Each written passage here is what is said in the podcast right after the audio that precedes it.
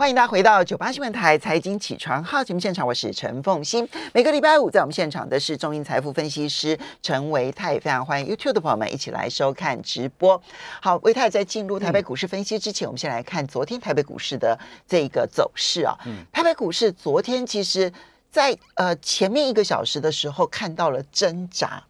但是呢后面的这个从十点十一点过后。就看到一路震荡走高，一路震荡走高，嗯、包括了高价股，包括了半导体股，都看到了明显的表态，尤其是台积电的部分哈。所以，我们来看昨天后来台北股市最后呢大涨了两百零四点。其实我最后看到收盘的时候，我有吓一跳，这样子，嗯、因为我刚好最后一个小时没有看盘，嗯、结果呢，哎，怎么一下子就变成大涨了哈？那么收盘指数是一万四千九百三十七点，那么距离一万五千点只有小小的六十三点，今天是有机会来到一。一万五千点的，好，成交金额呢是两千三百五十七亿元，而 OTC 的部分呢也大涨了三点三六点，收盘指数是一八三点五八点，涨幅百分之一点八六，成交金额是五百七十五亿元。好，所以唯泰怎么来看待台北股市？昨天的强势似乎反映的是市场上的信心面有在恢复当中吗？哎、好的，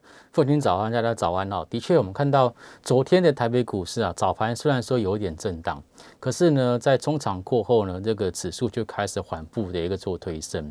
那其实如果说就极短线的一个就是走势来看的话，其实我个人认为说，现在就是这个信心有稍微去做一个回复。为什么呢？因为其实呃，在过去这一个礼拜交易当中，美国股市其实也是有涨有跌。但是我们从整个架构来看，呃，四大指数，就连先前最弱势的费半，还有纳斯达克。他们这两个指数到昨天收盘为止，都已经突破了季线。OK，所以其实原本那个台北股市它一直都呃受到美国股市的一个影响啊，然后呃往下做修正。可是现在我们看到美国股市四大指数都已经呃同步站回季线情况之下呢，现在市场上面的信心也慢慢慢慢的回笼。然后呢，再加上这个国安基金七月十三号呃要呃这个正式正式进场之后呢，嗯，那事实上呢这个指数啊其实也是缓步往上做垫高的。所以呢，在呃两个就是国际股市的一个支持，还有国安基金的加持之下，现在看起来这市场上面的一个信心是有慢慢慢慢的回笼。但是在下个礼拜，我必须要跟大家就是提醒，就是说可能会有短线上面的一些震荡。为什么呢？因为两个原因。第二个原因就是刚刚莫先有提到，就是说，哎，今天其实有可能会挑战一万五千点的一个整数关卡。对，那一万五千点整数关卡，事实上在六月中的时候，曾经有过一呃一个礼拜左右的时间，呃，多头想要在那边去做一个反攻。嗯，OK，可是呃这个反攻失败。所以换句话说呢，在一万五千点附近呢，可能会有一些就是套牢性的一个筹码，呃，等待你要去做个解套。嗯，再来第二件事情就是。到昨天收盘为止，加权指数的一个点数啊，刚刚好涨大概一千点左右。因为前波段低点是一三九二八嘛，嗯，那刚好加一千点是一一四九二八，而在昨天收盘点是一四九三七，对，OK，差不到十点。所以当这个点数上涨了一千点之后，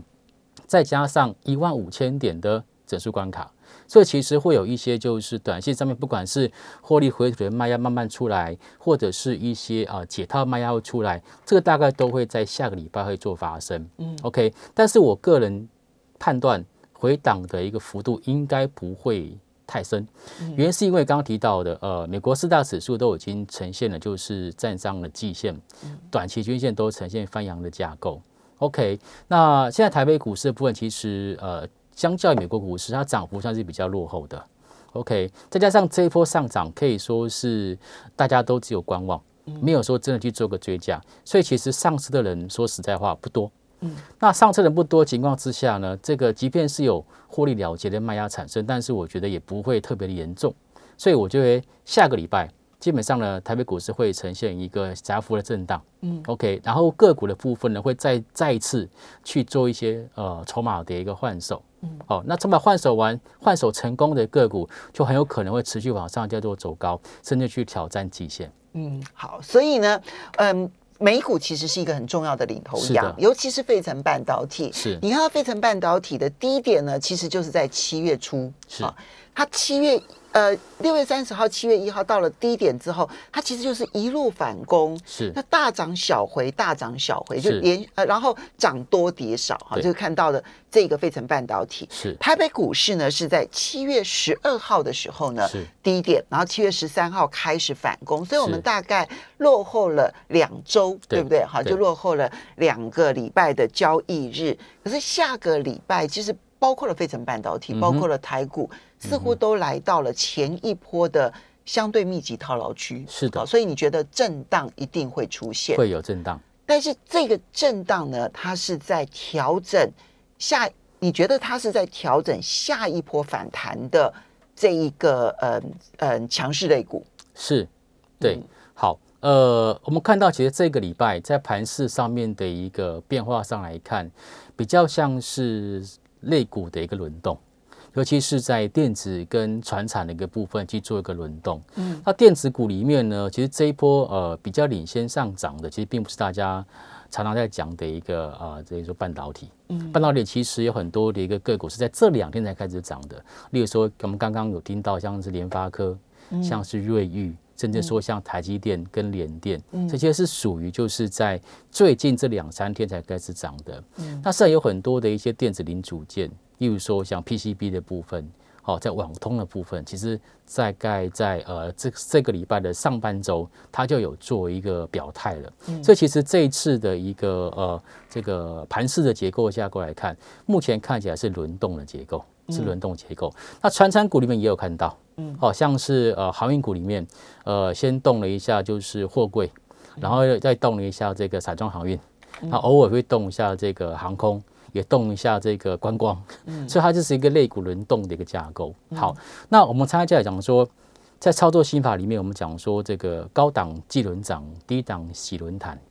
那现在是属于低档。等一下，等一下，你说高档是什么？高档记轮涨，记就是哦，忌讳的忌，对，忌讳和轮流。高档的时候不能够有轮涨，对不对？对。然后，但是在低档的时候，喜反而会喜轮喜欢出现轮弹。对，OK。低档喜轮弹的背后含义是说，这个轮弹的结构就会让呃许多的一个类股呢开始进行这轮流的一个打底的一个情况。嗯、所以我觉得现阶段的一个行情来看，其实有在做轮流打底的一个迹象。嗯。呃，比较乌弱的就是在金融股。因为金融股其实在这个礼拜还有少部分的个股是往下去做走低的，嗯，好，例如说像这兆丰金啊，或者玉山金的，他们其实都没有都没有一个很好的一个表现，而他们都是一些呃是呃金融股里面算是比较呃重要的一个指标股，嗯，OK，所以在这一波的反弹架构里面，我必须要跟大家报告，就是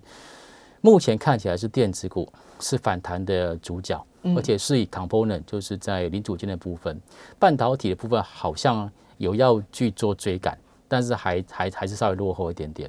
然后传产股里面就轮动，哈，有动到呃航运的，然后钢铁啊、观光，在其他地方还有动到一些造纸等等。跟各位报告就是，当我们看到这个行情它轮动到金融股的时候，大家才要开始担心。OK。对，因为其实到现在来讲，这个金融股它还算是没有真的有做表现，哦，所以其实，在金融股还没有正式做一个反弹之前，我觉得大家都不用太过于担心。所以现在金融股没有动，你觉得是好事？因为在这一次的反弹的轮呃那个轮动架构当中，它算是比较落后的。嗯，对，所以其实落后的一个类股，它还没有正式的反弹之前，基本上这个反弹格局都会持续。好，那刚刚你提到的就是呢，在底部的时候反而很喜欢出现轮弹，好，让每一个类股其实都表现的机会。那你的轮胎，你刚刚讲电子跟传产，金融现在先除外，对不对？哈，金融的不动，其实对于轮对于反弹反而是好事。是。因为怕金融动了，可能就是反弹的最后一波了。那但我们你的电子跟传产的轮胎哦，它是电子自己内部轮胎，次产业轮胎，还是呢电子跟传产这两个大类相互轮弹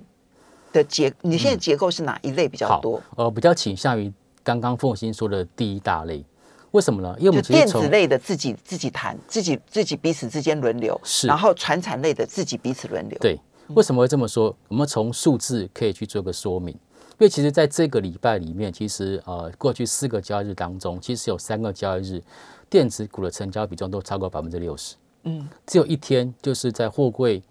货柜个个股相关在这个股在动的时候，那一天其实电子股的成交比重稍微降了一点点，降到百分之六十以下，但还是有五十五十八。嗯，所以只有那一天电子股的成交比重是不到六成的。嗯，换句话说，这一波其实市场上面的资金都还是往这个电子股去做一个靠拢，所以我觉得其实反弹的主轴应该会落在电子。嗯，那电子股里面又是呃，就是刚刚所提到的一些就是低档的未接的个股轮流去做反弹。哦，像像是这个呃半导体啦，甚至说包括像面板啊、有达啦，群创这边都有在谈谈，甚至说像被动元件，嗯，OK，甚至像是广达这些所谓的 EMS 大厂，他们都有在去做轮头反弹的动作，所以我觉得比较倾向于电子股为主的一个反弹结构，然后电子股里面又是这些次族群去做轮谈。好，如果是次族群呢的彼此轮谈的话，它就会使得。如果想要掌握这，现到目前为止，你还是第一次反弹嘛，还不是反攻嘛？嗯，是。那如果是要这样的话，那掌握反弹反弹的行情，不就变得很困难？我要怎么去掌握那一个四族群的轮动的格的的？的这个这个这个那个 tempo 对，对 tempo OK、这个、好，嗯、我先呃，我这个礼拜跟我的学生讲说，大家不要太早去定调是回升或者是反弹，嗯，因为当你一开始定调的时候，你们操作就会被绑手绑脚，嗯，你反而可能会错失一些呃行情。对，我讲讲句实在话，就是即便是大盘这边已经反弹了一千点了，嗯，可能还是很多人没有进场。可是，在反弹一千点过程当中，其实有些个股已经涨了两成左右都有。对对，对，所以其实我们应该要把思维去定调在现在它到底涨的几率高还是跌的几率高，而不要太早去界定它到底是反弹还是回升。如果你界定错的话，你认为它只是反弹，就不小心用判断错误，它是回升，那你就白白损失现在这一大段的一个上涨的一个机会。嗯，尤其是个股的表现往往会比这个集中市场的加权指数来来的更为明显。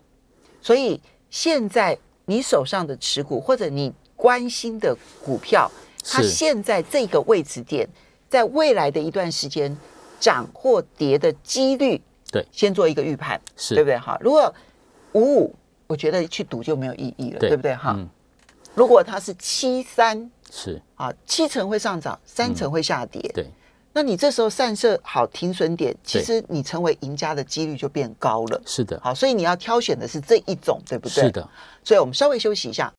欢迎大家回到九八新闻台财经起床号节目现场，我是陈凤欣，在我们现场的是众盈财富分析师陈维泰，非常欢迎 YouTube 的朋友们一起来收看直播。好，国安基金进场之后呢，其实到目前为止也涨了一千点了。嗯，那呃，眼看着这一万五千点，今天是有机会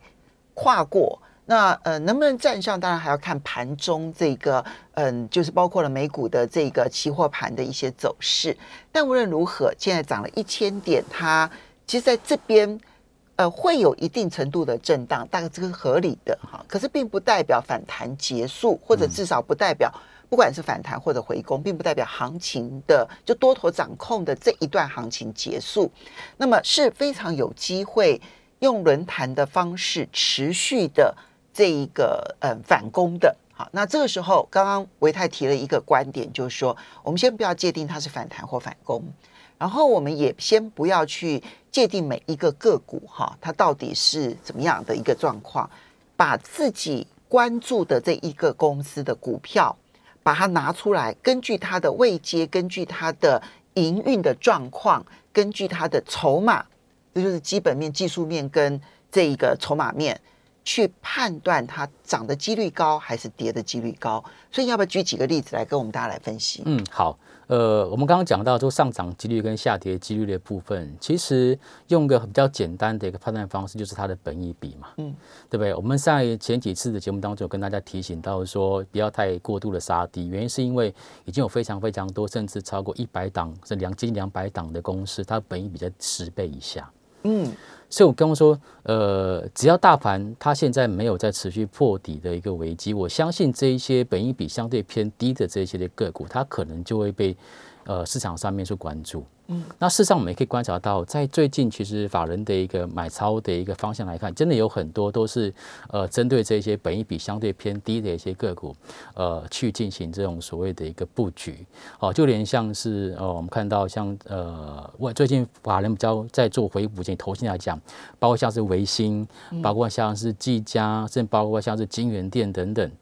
好，还有像历程，这些就是过去我们看到它的本益比已经修正过一大段的一些呃好公司，现在开始反而都开始陆陆续续去做一个回补的一个动作。嗯，哦，这这就是我想讲，就是说，哎，我们呃先判断大环境的一个风险，好，下档的风险到底我们能不能够承受？嗯，那如果说它现在本益比真的偏低。然后呢，它的营运基本面又没有太明显的恶化情况之下，我觉得就是呃，去选择我们可以承受的一个风险承受度来去做个介入。好，这样听起来呢，你这个的选择标准其实有两个标准。第一个就是本益比已经跌到了十倍以下了，嗯，好，所以可见它是有赚钱的公司。是，然后呢，但是股价呢修正幅度非常的大。对对对。但是还要有第二步，也就是呢，在筹码面，其实现在看到法人回补。对，这两件事情都必须要出现才可以，对不对？对是，嗯，好，我们像呃最近看到这个投信已经连续四天买超了一档个股，叫做技嘉，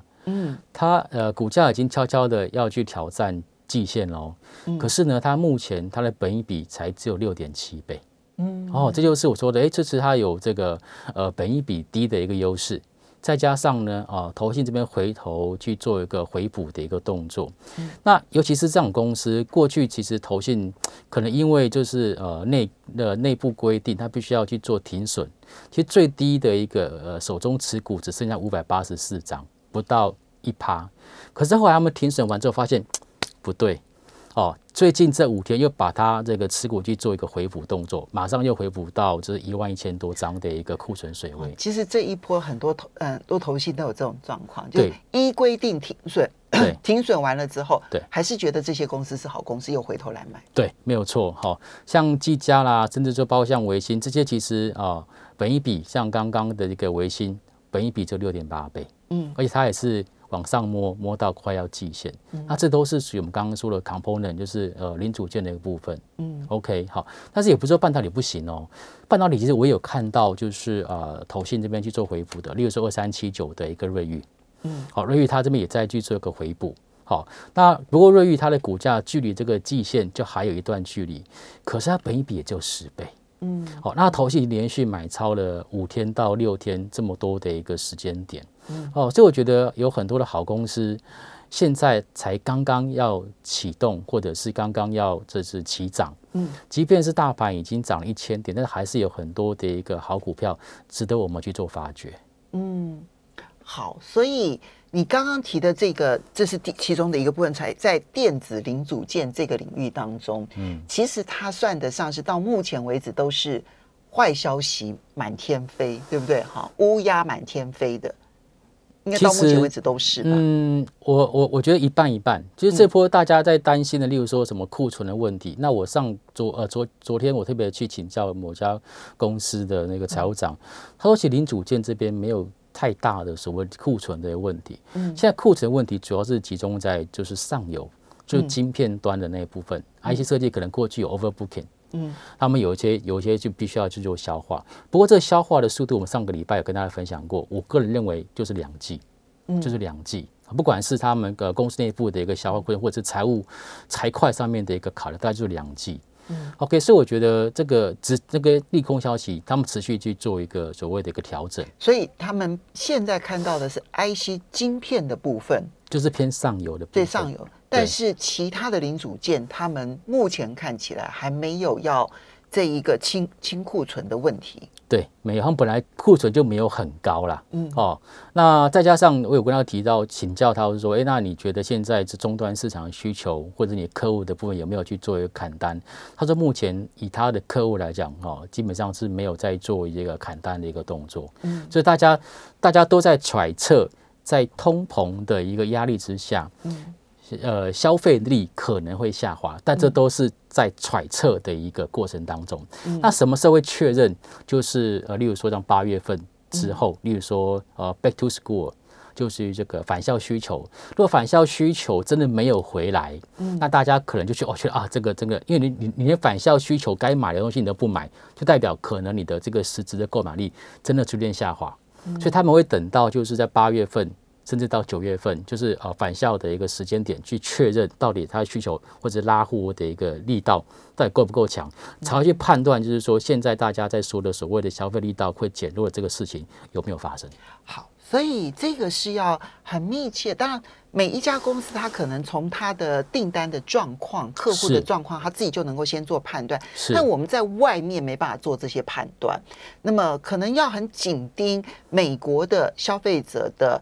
的动向对不对？好，可能每一家公司很快的，他们都会有很多的研究机构，可能要很密切的去关注这些动向，是。看他们实际上面有没有减少消费，因为其实也有部分的行业目前看起来并没有这样的一个状况，是。很讯息是很不一致的，对不对？好好，这个是电子零组件的部分，你相对比较看好，而在。这个半导体的部分，IC 设计的部分，你认为瑞昱是其中的一个代表？对，因为它本益比低，然后又是好、嗯、好公司、好股票。嗯，而且我最近我在看，就是呃，我在统计，就是国安基金进场之后的 ETF 的一个排名。嗯，我发现在前二十名里面呢，有很多的主题式 ETF，它的报酬率都开始拉起来。嗯，而这些主题是 ETF 里面，当然其实电子股居多。是的，对，它就它就不是什么高股息那些的，就是像例如说啊，半导体 ETF，嗯，五 G ETF，啊，或者是这个智慧智慧车 ETF，就在的在在一个国安基金十三号进场之后的这个这段期间当中，其实有非常多主题式的 ETF 的报酬率都给拉起来，所以可以看得出来，就是说，呃，就是在电子股的这一块。尤其是一些好公司，因为这些主力 ETF 他们所选的标的基本上都是呃这个数一数的好公司，包括像台积电、联电、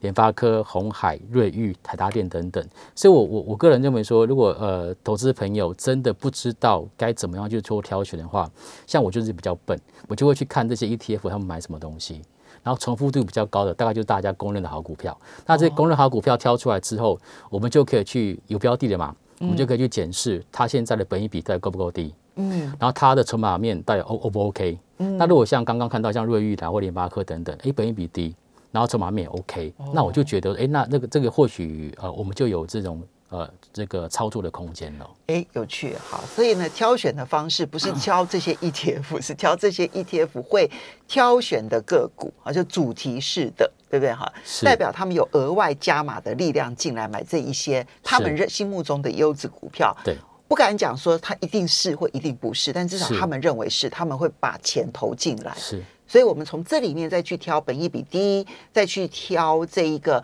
呃投信法人从之前卖空，然后到现在开始转买的。是啊，这三个条件，我想这样子的个股就算不多，但还是会有。那大家可以来挑一挑，对不对？好，非常谢谢我们的好朋友陈维泰，也非常谢谢大家。